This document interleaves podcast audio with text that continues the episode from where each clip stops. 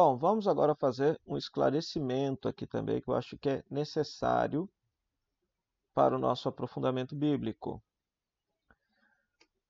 A imensa maioria do povo está acostumada a, a ter contato com a Bíblia apenas na Santa Missa. E na Santa Missa se faz uma leitura mistagógica da Bíblia. Nossa, que palavra difícil. O que, que significa isso? Mistagogia significa entrar no mistério. Ou seja, nós estamos ali na Santa Missa para rezar, para prestar culto a Deus, para adorar a Deus, louvar a Deus, pedir perdão a Deus e entrar no mistério que a palavra de Deus quer nos ensinar. E o mistério principal que nós celebramos ali é a vida, paixão, morte e ressurreição de Jesus. Então, tudo é lido em função de Cristo. Então, ali, na homilia, o padre ele não vai fazer uma exegese, ele não vai fazer uma leitura científica da Bíblia. A exegese, a leitura científica da Bíblia, o que o autor originalmente quis dizer, ele tem que fazer isso antes da missa, para depois atualizar a mensagem. E à luz do mistério celebrado, o que é que aquele texto está querendo dizer para aquele povo que está ali reunido para renovar a sua aliança com Deus? E, inclusive, o elenco das leituras é feito de propósito. Vocês vão sempre perceber que a primeira leitura sempre combina com o evangelho, por exemplo, em dias de domingo, porque é um tema que se está se celebrando, que se está se experimentando, que se está se vivenciando. Ok? Depois, é, então ali é permitido fazer uma leitura que, mesmo que não seja científica, te permita adentrar no mistério daquilo que está sendo celebrado. Vou dar um exemplo. É, Apocalipse 12 é, o vidente viu um grande sinal no céu. Uma mulher vestida de sol, coroada de doze estrelas, a lua debaixo dos pés, etc, etc, etc. Provavelmente, originalmente, o autor daquele texto ele não estava pensando em Nossa Senhora quando ele escreveu. Aquela mulher ali significa a igreja, aquela mulher significa o povo de Deus. Originalmente no texto bíblico. Mas, quando nós participamos de uma missa de Nossa Senhora, uma missa é, mariana, normalmente se coloca aquela primeira leitura, porque a partir daquela, daquela primeira leitura de, de uma mulher revestida de sol no céu, se contempla o mistério de Maria gloriosa e ressuscitada no céu. Entenderam? Então, ou seja, na Santa Missa é permitido fazer essa leitura, por quê? Porque não se trata, porque a missa não é para se fazer uma leitura científica do texto. É para se fazer uma leitura do texto que te faça celebrar e adentrar no mistério de Deus que nos salva e que nós experimentamos esta salvação no ambiente da liturgia. Às vezes é permitido também fazer na Santa Missa uma leitura catequética da Bíblia que se faz muito mais nos encontros de catequese. Outra palavrinha difícil. O que é catequese? Catequese, katechel em grego, significa ecoar. Então, a catequese tem por finalidade fazer ecoar a fé cristã no coração da pessoa.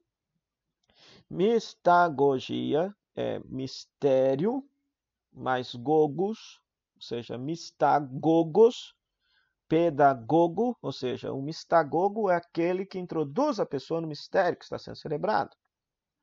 O catequeta é aquele que faz ecoar aquela fé cristã que a pessoa já tem, no sentido de aprofundar aquela fé.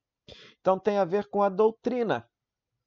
Então, às vezes, na Santa Missa, também se lê a Bíblia com uma finalidade, se lê o texto sagrado com uma finalidade catequética. Às vezes se, aprecia, se aproveita o que, que o texto bíblico está dizendo para se catequizar as pessoas, ensinar a doutrina cristã católica. A doutrina cristã católica. Tá certo? Então o padre ali na homilia não vai fazer é, uma exegese, não vai fazer uma, um, um, uma hermenêutica do texto. Não, de forma alguma. Ou ele vai fazer, vai ler o texto, contemplar o texto, explicar o texto de tal maneira que você entre no mistério e celebre o mistério, ou às vezes ele vai ler o texto de tal maneira que te esclareça algum ponto da fé, catequese. Mas aqui neste curso, não. Neste curso, nós queremos experimentar um pouquinho daquilo que seja a leitura científica do texto, a exegese. Então, o que é exegese? Né? Exegese significa aquele exercício que busca descobrir qual era a mensagem original do texto. E para isso é necessário saber quando o texto foi escrito, quem escreveu aquele texto, o que que ele estava vivendo quando escreveu aquele texto, o que que o que que o motivou a escrever aquele texto. Lembrando que no mundo antigo a escrita era um processo caro, então só se escrevia coisas absolutamente necessárias, porque não era todos que sabiam ler e escrever e era uma profissão cara a escrita, a profissão de escriba. Para quem que ele estava escrevendo? Lembrando que ele não estava escrevendo para a gente, ele não imaginava que esse texto chegasse para a gente. Então, isto é a chamada leitura científica do texto, que leva em consideração o autor, quando, onde, por que escreveu e para quem escreveu. Entendeu? É, através desta, deste percorrido da história do povo de Israel, nós queremos encaixar os livros de tal maneira que você tenha mais ou menos a noção de saber: opa, Fulano escreveu para o público tal, estava vivendo tal, e agora eu consigo entender o que, que ele estava dizendo. Vamos dar um exemplo aqui. O exemplo é o, exemplo esclarece. É Ezequiel 37, o texto dos ossos ressequidos, quando aparece, por exemplo, lá na Santa Missa. Na Santa Missa. Normalmente esse texto aparece, por exemplo, na missa de, de finados, por exemplo. Por quê? Porque mostra o profeta invocando o Espírito Santo sobre os ossos ressequidos e aqueles ossos ressuscitando, se tornando gente viva e se tornando um exército, né? Então, quantas vezes nós fazemos uma experiência da nossa vida de estarmos mortos na graça de Deus, nessa situação de pandemia que estamos vivendo, estamos fragilizados, ressecados, doloridos, condoídos. Então, quando nós experimentamos uma vida nova, esta vida nova que Deus nos dá a partir daquele texto, nós estamos fazendo o que? Uma leitura mistagógica da Bíblia. Poderíamos também fazer uma leitura catequética da Bíblia. Por quê? Porque ali se utiliza uma imagem da ressurreição. E a igreja, a fé cristã, nos ensina que o que nos espera no fim dos tempos é a ressurreição. Deus não nos criou para a morte, Deus nos criou para a vida, e a vida integral. Não é só nossa alminha que vai viver, é nós por inteiro. Ressurreição. Então, esse texto, numa leitura catequética, você pode ensinar e explicar a doutrina da ressurreição. Mas, originalmente, Ezequiel 37 se refere o quê? Exegese. Ora, o profeta Ezequiel estava exilado na Babilônia. O povo de Israel exilado na Babilônia estava sem esperança de voltar para a terra. Então, se utiliza uma imagem deles ressequidos dentro do túmulo para falar do exílio. Então, o que é que Deus suscita no profeta? Invoque o Espírito Santo e fale para eles essa mensagem. Olha, vou invocar o Espírito Santo sobre vocês, vocês sairão dos túmulos, ressuscitarão, utiliza-se uma imagem de ressurreição para falar do retorno do povo de Israel para a terra prometida. Essa é a leitura científica do texto, é a exegese do texto. A mensagem original do texto nada mais é do que isso. O autor sagrado, no caso, o profeta Ezequiel, está utilizando uma imagem de ressurreição para suscitar a esperança no povo de que um dia eles sairão do exílio da Babilônia e voltarão para a terra de Israel. O túmulo simboliza o exílio, a morte simboliza o exílio, a ressurreição simboliza justamente o retorno deles para a terra prometida. Então, percebe? Esta é a leitura científica do texto, a leitura exegética do texto. Tá bom? Vocês têm aqui alguns números da Dei Verbum, a Constituição Dei Verbum, que vocês podem encontrar no site do Vaticano, Dei Verbum, que é um texto que os padres conciliares escreveram acerca da revelação. E há um ponto que fala sobre a inspiração da Divina Sagrada Escritura e a sua interpretação. Então, lerei aqui e explicarei algumas partes aqui para vocês. A natureza da inspiração e verdade da Sagrada Escritura. As coisas reveladas por Deus, contidas e manifestadas na Sagrada Escritura, foram escritas por inspiração do Espírito Santo. Então, a igreja sempre acreditou nisso. Que nesse processo, mesmo que inconsciente dos autores dos textos, Deus por trás, vamos dizer assim, por trás da história, estava conduzindo este processo de feitura, de reflexão, de meditação, de transmissão dessas memórias. Nós não podemos imaginar esta inspiração como se fosse uma psicografia. Não, não é nada disso. Ou seja, a inspiração passa por todos esses processos humanos e naturais de feitura de, um, de produção de um texto. Com efeito, a Santa Mãe Igreja, segundo a fé apostólica, considera como santos e canônicos os livros inteiros do Antigo e do Novo Testamento, com todas as suas partes, porque, escritos por inspiração do Espírito Santo, têm Deus por autor e, como tais, foram confiados à própria Igreja. Então, isto aqui também é muito interessante, ou seja, o texto sagrado, no fundo, no fundo, tem a Deus por autor que utilizou autores humanos, né? Utilizou autores humanos com a limitação humana, com a cultura humana, com o pensamento humano que eles tinham. Com tudo isso, né? Mas era Deus que por trás estava conduzindo todo o processo, mesmo que os autores não tivessem consciência disso.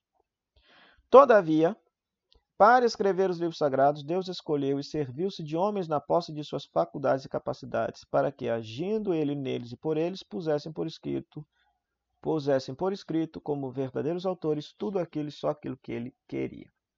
Aqui, no fundo, no fundo, né, os padres conciliares, ou seja, eles ainda não tinham lá muita noção de toda esta confusão que era a produção literária bíblica. Né? Então aqui nós fazemos um verdadeiro ato de fé de que nas inúmeras mudanças que se tem no texto bíblico, acréscimos que se tem no texto bíblico, né, era Deus que estava conduzindo todo esse processo. É um ato de fé que nós fazemos. E no fundo, no fundo, é, é bonito reconhecer que a palavra de Deus sofreu essas limitações da palavra humana. Ou seja, o grande mistério da encarnação também acontece no processo da, da escritura. Ou seja, a palavra de Deus se encarna numa cultura, na limitação humana, num jeito próprio e natural de um texto bíblico ser, de um texto qualquer ser produzido. E assim também o texto sagrado, né? o texto que nós consideramos sagrado. E assim como tudo quanto afirma os autores inspirados ou agiógrafos deve ser tido como, se, como afirmado pelo Espírito Santo, por isso mesmo se deve acreditar que os livros da Escritura ensinam com certeza, fielmente, sem erro, a verdade que Deus para a nossa salvação, quis que fosse consignada nas Sagradas Letras. Aqui nós temos um probleminha. Por quê? O primeiro problema é o seguinte. Tudo quanto afirma os autores inspirados ou agiógrafos, agiógrafo significa autor sagrado, deve ser tido como afirmado pelo Espírito Santo. Houve muito debate sobre isso. Como dizer que aquele texto que Deus manda matar a fio de espada mulheres, crianças, tudo aquilo ali, pode ser considerado como afirmado pelo Espírito Santo. Meio difícil, né?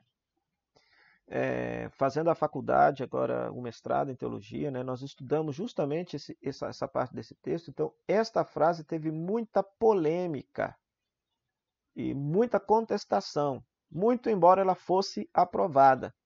Mas houve gente de peso, exegetas e teólogos de peso, que no Concílio Vaticano II é, falavam que esta frase precisava ser tirada deste documento. Esta frase, que tudo que está lá foi afirmado pelo Espírito Santo, porque tem cenas absurdas que é meio difícil. A não ser que você faça a leitura reversa, tipo, a Sagrada Escritura ensina também, inclusive, aquilo que nós não podemos pensar que seja a vontade de Deus, tipo, que Deus, o texto diz que, que se manda matar mulheres e crianças para que nós aprendamos que no fundo, no fundo, Deus não quer absolutamente nada disso, mas aquilo era a forma como o povo da época concebia e imaginava Deus. A não ser que o caminho seja por esse lado, ok? Continuemos. Por isso mesmo se deve acreditar que os livros da Escritura ensinam com certeza, fielmente sem erro, a verdade que Deus, para a nossa salvação, quis que fosse consignada nas Sagradas Letras. Aqui nós temos a questão da inerrância bíblica. A doutrina da inerrância é aquela que afirma que na Bíblia não pode haver erros. Mas erros de que tipo? Porque uma leitura crítica e atenta, você vai perceber inúmeras contradições dentro do texto bíblico, nas narrativas, etc. Então, são erros de geografia, são erros de informação que não pode ter. Tudo isso tem, e é natural que tenha. Qual erro que a Sagrada Escritura não possui? É um erro sobre a verdade que Deus quis para a nossa salvação. Em outras palavras, a verdade que está na Bíblia é uma verdade de, de salvação, uma verdade de fé. Não é uma verdade científica, não é uma verdade histórica, não é uma verdade jornalística, é uma verdade de fé, é uma verdade teológica, é uma catequese. Né?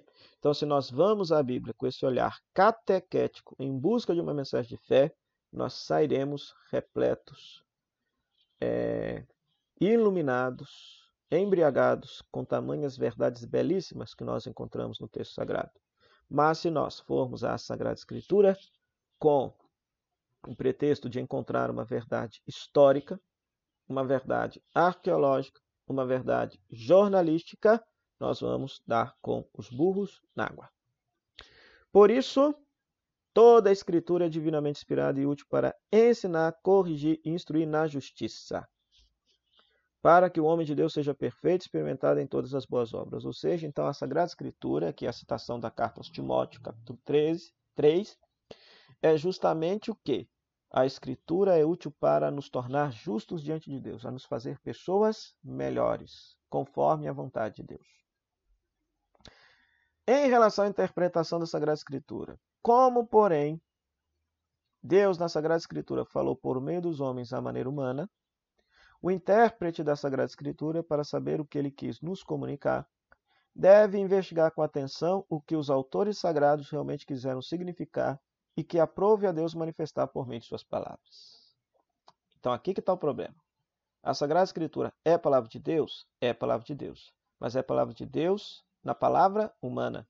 Então por isso nós precisamos conhecer bem aquele humano que produziu aquele texto. Qual era a cultura dele? Qual era o jeito de, dele falar?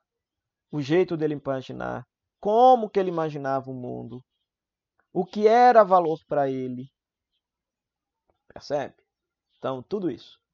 Para descobrir a intenção dos agiógrafos ou autores sagrados, devem ser tidos também em conta, entre outras coisas, os gêneros literários, que eu expliquei no vídeo anterior. Com efeito, a verdade é proposta expressa de modos diversos, segundo se trata de gêneros históricos, proféticos, poéticos, míticos, lendários e outros. Então, por exemplo, a narrativa de Adão e Eva é um mito, é uma narrativa mitológica, com traços mitológicos naquela narrativa. Né? Não é uma história com H, é uma história, é uma catequese produzida pelos judeus, não no modo como eles entendiam e imaginavam, como que Deus teria criado a humanidade. Não tinha ninguém lá para ver como é que foi escrito. Todas as culturas, todas as culturas, por exemplo, têm as suas narrativas de como que o mundo foi criado. Os incas, o ser humano foi criado do milho, né? Os chineses, o ser humano foi criado do ovo do dragão e por aí vai. E o povo de Israel também tinha a sua narrativa mitológica, o seu jeito de pensar aquilo que nenhuma cabecinha humana foi capaz de descobrir, né? Eu dizia num vídeo anterior, Gênesis 1 é um hino, é um cântico. A narrativa das pragas é um hino, é um cântico, como tantos outros na, presentes na Sagrada Escritura. Né? Então não se pode ler um hino como se fosse uma narrativa histórica, uma narrativa científica. Ok? Por isso, Importa, além disso, que o intérprete busque o sentido que o autor sagrado, em determinadas circunstâncias, segundo as condições do seu tempo, da sua cultura, pretendeu exprimir, de fato exprimiu, servindo-se dos gêneros literários usados então, naquela época. Naquela época. Então, é saber decifrar o gênero literário. É uma parábola, é uma lenda, é uma etiologia, é uma narrativa de vocação, é uma narrativa de milagre, é uma novela, é uma anedota, é um cântico, é uma história teológica. Tudo isso é necessário para que você possa interpretar bem o texto. Interpretar bem o texto. Com efeito, para entender retamente o que o autor sagrado quis afirmar, deve atender-se convenientemente quer aos modos nativos de sentir, dizer ou narrar em uso nos tempos do agiógrafo, quer aqueles que costumavam empregar-se frequentemente nas relações entre os homens de então. Por exemplo,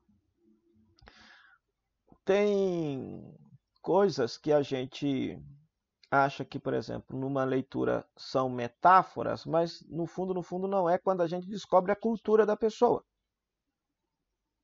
Vou dar dois exemplozinhos aqui. Várias vezes no Salmo se diz, quando o salmista está bravo com seus inimigos, ele reza para que Deus pise sob os seus pés os inimigos. Os inimigos. Né? Então, às vezes, se pensa que isso é uma imagem metafórica de Deus esmagando ou derrotando os inimigos. Mas não. Arqueólogos que escavaram a tumba, por exemplo, de Tutankhamon, encontraram as sandálias que ele utilizava. Então eram sandálias lindíssimas assim, tecidas em ouro e desenhada na palma da sandália é, os reis de dois reinos que ele havia conquistado, um rei de Edom e um outro rei lá que eu não me lembro o nome. Esta imagem você consegue encontrar na internet. Então, aquilo que para nós a gente acha que é uma alegoria, uma metáfora que o autor sagrado está dizendo, mas não era não.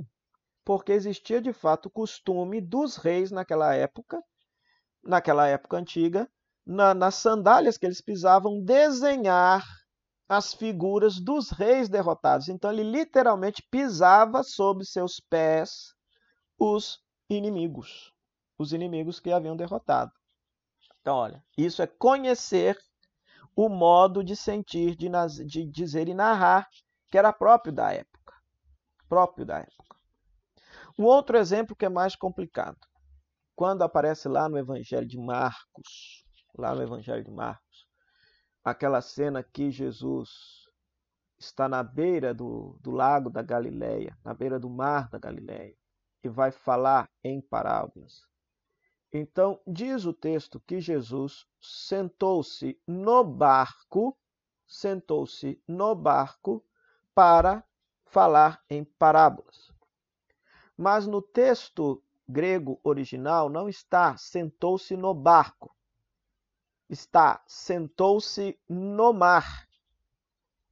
Sentou-se no mar. Sentar-se no mar para nós hoje não tem sentido algum. É um absurdo, ninguém se senta no mar. Mas para o povo antigo era perfeitamente possível, porque se trata de uma narrativa mitológica. O mar para o povo antigo, sobretudo o povo de Israel, simboliza as forças do mal. o mar é o lar dos demônios, o caos primordial.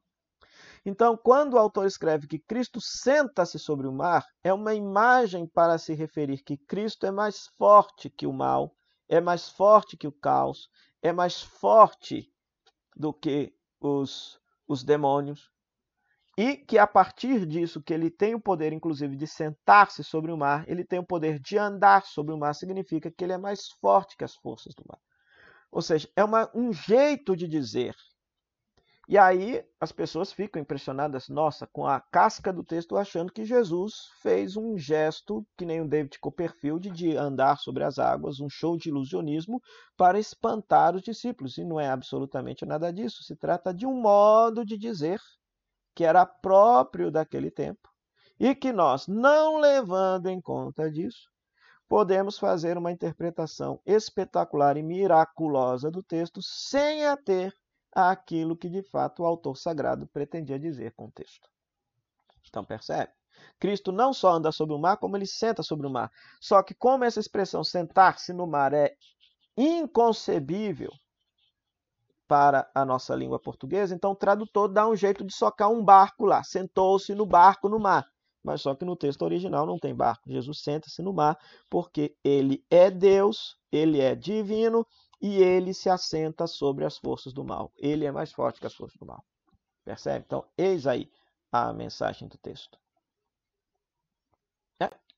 Mas como a Sagrada Escritura deve ser lida e interpretada com o mesmo espírito em que foi escrita, né?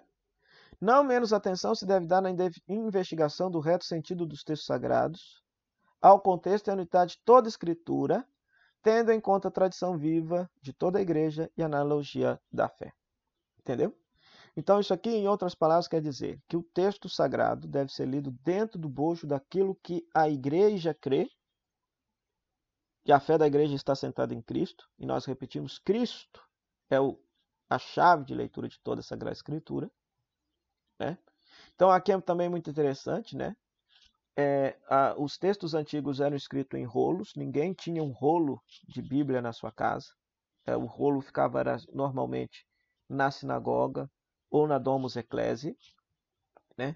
Então a Bíblia sempre foi lida em comunidade. Você pode ler a Bíblia no seu quarto? Pode, deve, mas é preferencialmente lê-la em comunidade, rezá-la juntos, interpretá-la juntos, lê-la juntos, porque as leituras que cada um faz vai enriquecendo a interpretação do texto, ajuda a descobrir novas coisas sobre o texto. Cabe aos exegetas, exegetas trabalhar de harmonia com essas regras, por entender e expor mais profundamente o sentido da Escritura, para que, mercê deste estudo, de algum modo preparatório, amadureça o juízo da Igreja. Com efeito, tudo quanto diz respeito à interpretação da Escritura está sujeito ao juízo último da igreja, que tem o divino mandato e o ministério de guardar e interpretar a palavra de Deus. Então é claro que, ah, que nem eu afirmei, nós queremos ah, pretender aqui uma leitura científica da Bíblia, do texto bíblico, ou seja, o sentido original do texto bíblico, mas sem negar a leitura mistagógica que pode ser feita desse texto no ambiente da Santa Missa, ou a leitura catequética desse texto, que pode ser feita tanto na Santa Missa quanto nos encontros de catequese. Então, aqui vai uma dica: comprar uma boa Bíblia de estudo. Uma boa Bíblia de estudo. E aqui eu coloco a Bíblia de Jerusalém, a Bíblia do Peregrino, a nova tradução ecumênica da Bíblia. Esta imagem é da velha tradução da Bíblia ecumênica. É, a TEB tem uma nova edição que trouxe inclusive um texto a mais no Antigo Testamento que é reconhecido como canônico pela Igreja Ortodoxa, mas que não é reconhecido como canônico pela Igreja Católica, o texto de Odes de Salomão. A nova Bíblia da CNBB também é uma sugestão. A Bíblia do Peregrino é como se fosse praticamente uma Bíblia comentário, ou seja, um comentário a toda a Sagrada Escritura, as notas de rodapé. Seria muito bom que tivesse. Por quê? Porque para cada texto bíblico nós temos comentários ao texto bíblico. Né? Para cada texto, Gênesis, Levítico, nós temos centenas de livros, de artigos comentando os textos. Então, infelizmente, como o nosso povo não tem o costume de ler, não tem o costume de estudar, né? E além do mais, com esta proposta absurda de querer taxar ainda os livros para que os livros sejam mais claros, então fica ainda muito mais difícil o povo ter acesso à leitura, né? Mas aqui fica uma dica. Em português, tem esta coleção da editora Ave Maria, comentário ao Antigo Testamento, comentário volume 1 e volume 2, comentário ao Novo Testamento. Tá certo? Que é um comentário feito pela Casa de la Bíblia de Espanha, dos padres do, da Congregação do Verbo Divino, especialistas em Sagrada Escritura, que propuseram um comentário ao texto bíblico numa linguagem simples, popular, de acesso a padres, catequistas, pregadores, etc. Então, é muito interessante ler o texto e depois ler o comentário. Ler o texto e ler o comentário. Quem não tiver condição de adquirir, eu recomendaria a Bíblia do Peregrino, pois ela é toda um comentário à Sagrada Escritura, feita por um padre jesuíta chamado Alonso Schorrel, que é um, foi um grande especialista em língua hebraica, que deu aula na Pontifícia, é, no Pontifício Instituto Bíblico em Roma. Um grande nome, um grande nome. Uma grande... Quem tiver condição de adquirir a Bíblia de Jerusalém, a Bíblia do Peregrino, né? Seria muito, muito, muito, muito oportuno, seria muito interessante. O importante é você ter mais de uma tradução bíblica porque, conforme eu disse que existem inúmeros manuscritos, cópias dos textos bíblicos, um tradutor pode ter utilizado um manuscrito que na época era considerado mais antigo, mas épocas posteriores foram descobertos outros que são considerados mais antigos. Então, por isso, uma tradução pode variar para outra. Ou, às vezes, uma palavra, por exemplo, no caso do hebraico, o hebraico é muito pobre de vocabulário, só tem 8 mil palavras. Então, uma palavra significa várias coisas. Vou dar um exemplo. A palavra yam, em hebraico. Yam significa lago, mar, rio, uma grande quantidade de água. Tudo isso significa yam. Então, olha só, nós estamos tão acostumados a ler que o povo de Israel passou pelo mar da, o Mar Vermelho. Né? E além disso, se você, por exemplo, olhar lá na Bíblia de Jerusalém, ou a Bíblia do Peregrino, ou a tradução ecumênica da Bíblia, você vai ver que não se diz que se passou pelo Mar Vermelho, porque lá no hebraico se diz Yan Suf, então se passou pelo Mar dos Juncos. Mas o problema está no, na palavra Yan. Yan pode ser lago, rio, mar. Então olha que interessante. Hollywood pintou no filme aquela cena maravilhosa passando pelo mar, né? Pelo mar. Mas o texto bíblico dá a entender que poderia ter sido passado por um lago, porque usa a palavra Ian. Pode ter sido, podem ser que eles atravessaram um rio, porque Ian também significa rio. Percebe? Então, então é interessante você ter várias traduções para que você possa conferir o mesmo texto, o mesmo texto em traduções diferentes, porque se usa palavras diferentes significa que pode ser que aquela palavra também tenha aquele sentido diferente e aí esclarece, melhora a nossa leitura. Tá certo?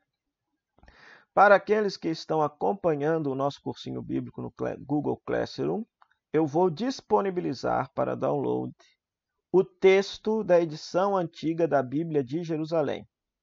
O texto da edição antiga da Bíblia de Jerusalém, infelizmente sem as notas de rodapé. É importante comprar essas Bíblias de estudo, sobretudo por causa das notas de rodapé que são profundamente esclarecedoras do sentido do texto. Ok? E também vamos disponibilizar estes comentários bíblicos aqui, o Antigo Testamento, o Novo Testamento, mas em espanhol. Infelizmente não tenho eles em PDF, em formato é, é, em português, mas os tenho em espanhol. Mas vou colocar também um outro comentário bíblico, um muito precioso, chamado Comentário Bíblico São Jerônimo, que é, que é um trabalho feito por exegetas norte-americanos então muito bom em português, então estará disponível aí aqueles para aqueles que estão cursando aí o nosso cursinho bíblico no Google Classroom, no Google Classroom, estará disponível para eles. Outra ferramenta que também é importante para o estudo da Bíblia são as chaves bíblicas. O que é, é uma chave bíblica? É um texto que traz, por exemplo, a palavra mar. Então vai trazer todos os versículos todos os versículos onde aparece a palavra mar.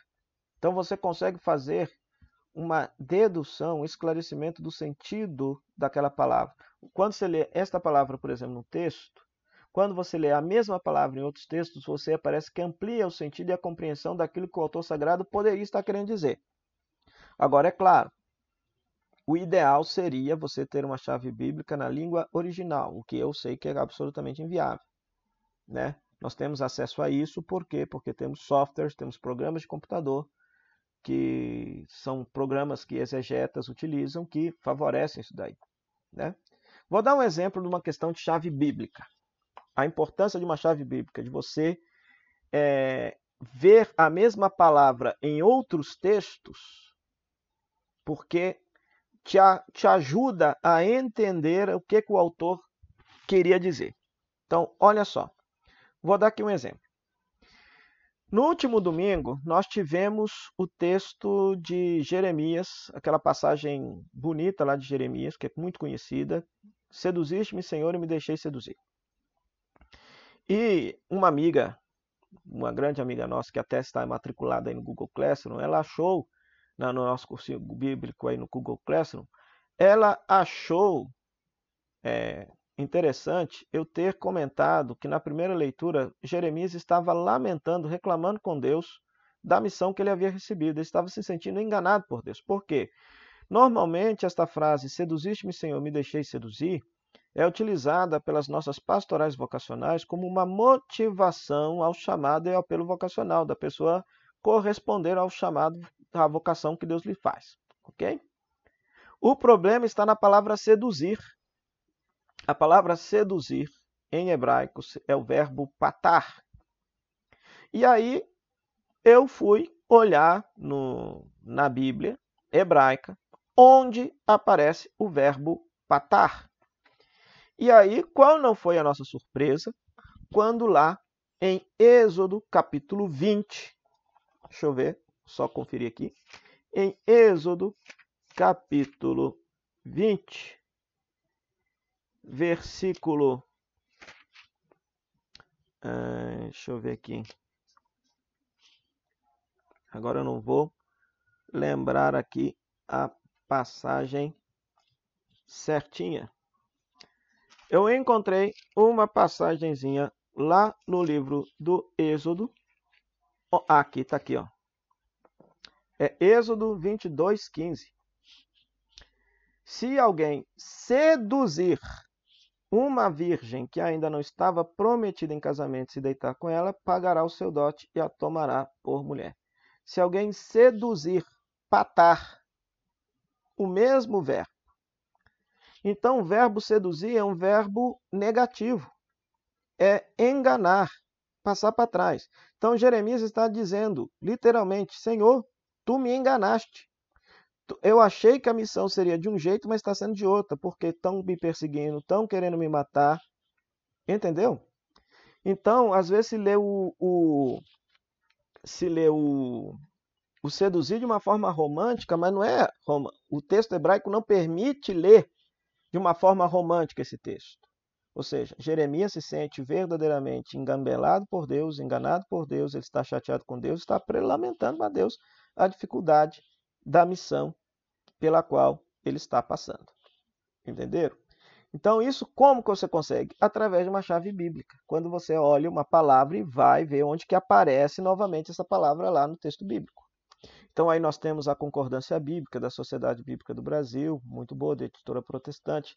A chave bíblica também da Sociedade Bíblica do Brasil. Agora, é claro que eles utilizam como referência o texto em português da Ferreira de Almeida, mas de qualquer maneira ajuda. Né? Nós temos da Ave Maria a chamada chave bíblica católica, que também é uma espécie de concordância bíblica nesse sentido. Né? E outra coisa que também é muito importante, os dicionários bíblicos. Quando nós vamos ler uma, um, o significado de uma palavra, o significado de uma palavra no texto, no texto bíblico, nós não vamos no dicionário Aurélio, nós não vamos no dicionário Hawais, nós vamos é no dicionário bíblico. No dicionário bíblico. Porque no dicionário bíblico você vai encontrar o verbete correspondente àquela palavra e o sentido teológico daquela palavra. E muitas vezes como que aquela palavra vai aparecer no decorrer da Sagrada Escritura, né? É uma pena que esses textos aqui são caros, mas é, de graça recebemos, de graça passamos também. Então, para os que estão no Google Classroom, nós disponibilizamos, vamos disponibilizar o vocabulário de teologia bíblica em espanhol. Né? Os outros nós não temos é, em formato de PDF nem em português. O dicionário bíblico Mackenzie eu tenho metade dele eu tenho ele impresso em português, mas não, mas tenho ele metade dele em PDF, mas em inglês, então acho muito difícil as pessoas de repente terem acesso ao inglês, mas pode de repente utilizar um Google, um Google Tradutor para poder trabalhar, né? estudar um pouquinho mais.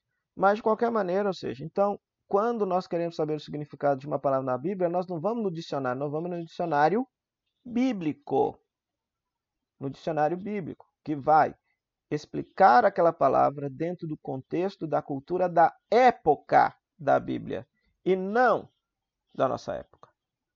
Além disso, né, eu não coloquei aqui, mas nós temos outras ferramentas, outros dicionários, que é o dicionário de grego, o dicionário de hebraico. E além disso, é importante disso saber também que, é, no caso da Vulgata, dicionário de latim, porque a Vulgata está toda, tá toda em latim, e é interessante também, e isso me foi ensinado agora no mestrado, nós temos também acesso a, a dicionários que não sejam dicionários bíblicos linguísticos. Explico. Porque muitas vezes a palavra, é, no, nos dicionários, de, por exemplo, de hebraico bíblico ou de grego bíblico, o significado da palavra já está, digamos assim, viciado por tanto tempo que se traduziu aquela palavra daquela forma. Então é interessante buscar aquela mesma palavra num dicionário, por exemplo, grego civil antigo, para perceber se corresponde ao mesmo sentido. Um exemplo, vamos dar um exemplo. Evangelion é a palavra evangelho, que é, literalmente significa boa notícia. Quando nós pegamos, por exemplo, dicionário bíblico, Evangelho normalmente vai estar associado com aquela mensagem que Jesus trouxe da chegada do reino de Deus, ou às vezes o evangelho vai ser associado à própria pessoa de Jesus, ou terceira possibilidade, o evangelho vai se referir ao texto produzido que procura narrar traços biográficos da vida de Jesus. OK? Pois muito bem. Mas só que não era esse o sentido da palavra evangelho no tempo de Jesus. Evangelho significava literalmente boa notícia. E o que era o evangelho? Era uma palavra do mundo político. Evangelho era quando um rei conquistava uma cidade e um, um mensageiro ia informar ao rei que havia conquistado aquela cidade. Então, esta notícia da conquista dada ao rei era chamada de evangelho. Ou o rei teve um filho, nasceu o filho do rei que vai herdar o trono. O nascimento do, o nascimento do filho do rei era chamado de a notícia do nascimento do filho do rei era chamado de evangelho. Então, olha só, esse era o sentido original da palavra evangelho no tempo de Jesus. Agora, por que, que os cristãos vão chamar de evangelho aquilo que Jesus anunciou por que, que os cristãos vão chamar de evangelho a vida de Jesus? Aí é para quando a gente chegar lá no Novo Testamento, a gente vai esclarecer esse motivo, esse motivo. Ok? Então, apenas no próximo vídeo, nós queremos definir alguns termos específicos do campo do estudo bíblico para depois, posteriormente, nós começarmos com a história de Israel.